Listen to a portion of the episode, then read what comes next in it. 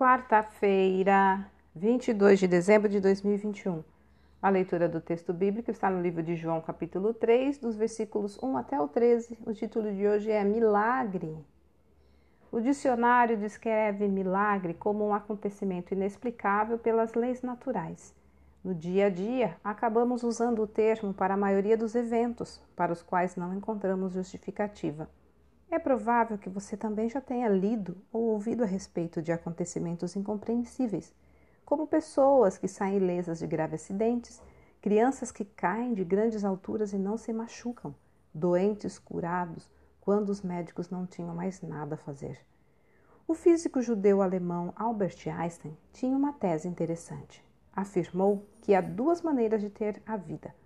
Uma seria pensar que não existem milagres, e a outra que tudo é milagre.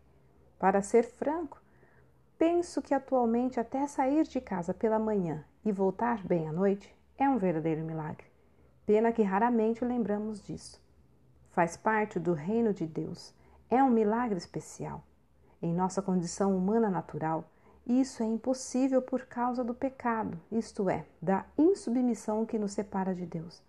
Para aproximar-se de Deus, é preciso nascer de novo. Nicodemos, um homem estudado, ficou sem entender o que Jesus queria dizer com isso. Naturalmente, ninguém pode voltar para a barriga da mãe, mas a transformação necessária para que uma pessoa possa se achegar a Deus é tamanha e equivalente a um novo nascimento. A rigor, algo impossível. Nicodemos, como estudioso das Escrituras, não deveria ter estranhado o conceito, já que estava bem claro no Antigo Testamento.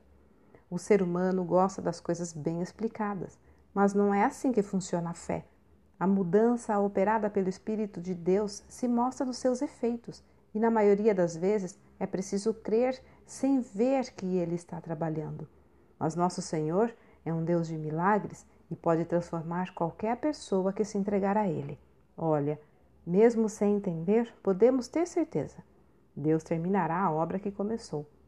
Texto retirado do presente diário da Rádio Transmundial, edição 24.